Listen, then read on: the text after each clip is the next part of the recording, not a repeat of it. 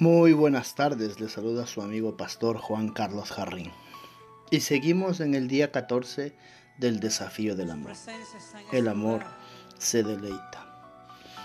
Goza de la vida con la mujer que amas todos los días de tu vida fugaz. Eclesiastés 9:9. El mundo intenta constantemente dictar lo que es atractivo y lo que no. Lo que es deseable y lo que no anuncia los últimos productos exhibidos por modelos y estrellas de cine, con la esperanza de que empuñes tu billetera y tus tarjetas de crédito, pero si adoptas esas normas poco realistas de belleza, de tamaño, de forma, de peso o de altura, te pasarás la vida descontento con lo que ves en el espejo, y siempre anhelando que tu cónyuge se pareciera más a lo que ves en las fotos retocadas de los anuncios. La buena noticia es que no tienes por qué malgastar la vida en pos de una fantasía Tú, y no el resto del mundo, puedes determinar lo que te resulta atractivo y deseable. Puedes decidir disfrutar y deleitarte profundamente ahora mismo en el tesoro invalorable que Dios ya te dio en tu cónyuge. Por dentro y por fuera, nada te detiene y deberías hacerlo. Una de las cuestiones más importantes que deberías aprender en este desafío es que no puedes simplemente seguir tu corazón Debes guiarlo, no permitas que tus sentimientos y tus emociones te conduzcan. Colócalos en el asiento trasero y diles a dónde irás. Los recién casados sienten su amor, se deleitan en la persona que ahora llaman su cónyuge.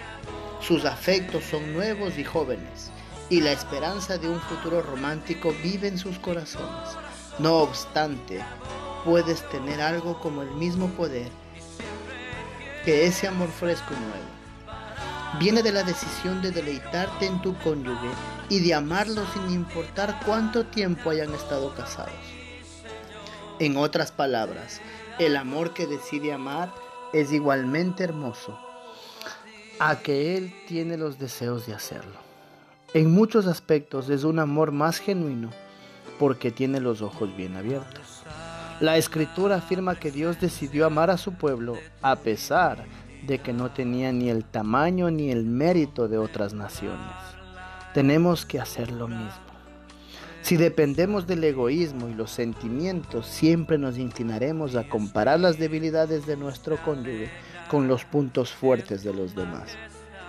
Pensaremos, mi esposa no es tan respetuosa y radiante. O mi esposo no es tan amable y considerado. Pero nuestros días son tan demasiado fugaces como para desperdiciarlos concentrándonos en las sombras mientras podríamos estar disfrutando del verdadero sol.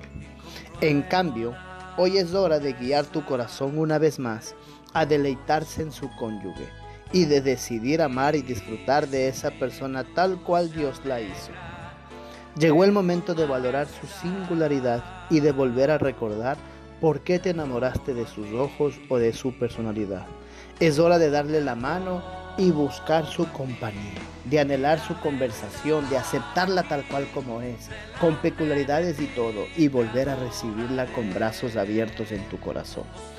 La Biblia no dice que el hombre debe casarse con la mujer que ama, pero sí afirma que debe amar a la mujer con quien se casa. Tus preferencias no vienen programadas de nacimiento ni están destinadas a actuar de acuerdo a ellas. Puedes decidir qué atesorar. Así que si eres desagradecido y negativo es porque decidiste hacerlo. Si fastidias a tu pareja más de lo que la elogias, es porque has permitido que tu corazón sea egoísta. Te has dejado llevar por la crítica. Entonces ya es hora de sacar tu corazón de allí. Aprende a deleitarte en tu cónyuge una vez más cuando renueves el amor de tu esposo o tu esposa y vuelvas a dedicar el tiempo y la energía necesario para la relación. Verás como tu corazón disfruta diario de la persona. La Biblia contiene muchas historias de amor romántico y ninguna tan provocativa como las que desarrolla en los ocho capítulos de Cantar de los Cantares. Escucha cómo estos dos amantes se deleitan mutuamente en este libro poético. La esposa, como el manzano entre los árboles del bosque, si es así mi amado entre los jóvenes, a su sombra placentera me he sentado y su fruto es dulce en mi paladar. El que me ha traído a la sala del banquete y estandarte sobre mí es el amor. Eso está en Cantar de Cantares 2, 3, 4. El esposo, levantar, amada mía, hermosa mía, y ven conmigo, paloma mía, en las grietas de la peña, en los secretos de la senda escarpada. Déjame ver tu semblante, déjame oír tu voz, porque tu voz es dulce y precioso tu semblante. Eso está en Cantar de Cantares 2, 13, 14. ¿Demasiado sensiblero? ¿Demasiado empalagoso? No, para los que son guiados con su corazón a deleitarse en la persona que ama. Aun cuando se acaba lo nuevo, incluso cuando ella use ruleros y él pierde el cabello, es hora de volver a disfrutar, de reír, de coquetear otra vez y de volver a soñar, y de hacerlo con placer. El desafío de hoy puede llevarte a un cambio verdadero y radical. En el caso de algunos quizás solo sea necesario un pequeño paso para llegar al deleite. Para otros puede requerir un salto gigante desde la indignación constante. Lo cierto es que si alguna vez te deleitaste, y seguramente lo hiciste cuando te casaste, puedes volver a hacerlo, no importa si ha pasado mucho tiempo o si han sucedido muchas cosas que cambiaron tu percepción. Tienes la responsabilidad de volver a encontrar lo que amas de esta persona, a lo que te has prometido para siempre. Con determinación, deja de lado una actividad habitual para poder pasar tiempo de calidad con tu cónyuge.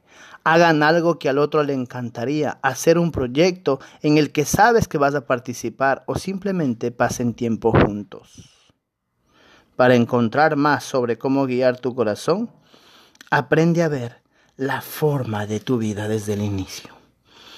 Dame tu corazón y que tus ojos se deleiten en mis caminos, dice Proverbios 23, 26.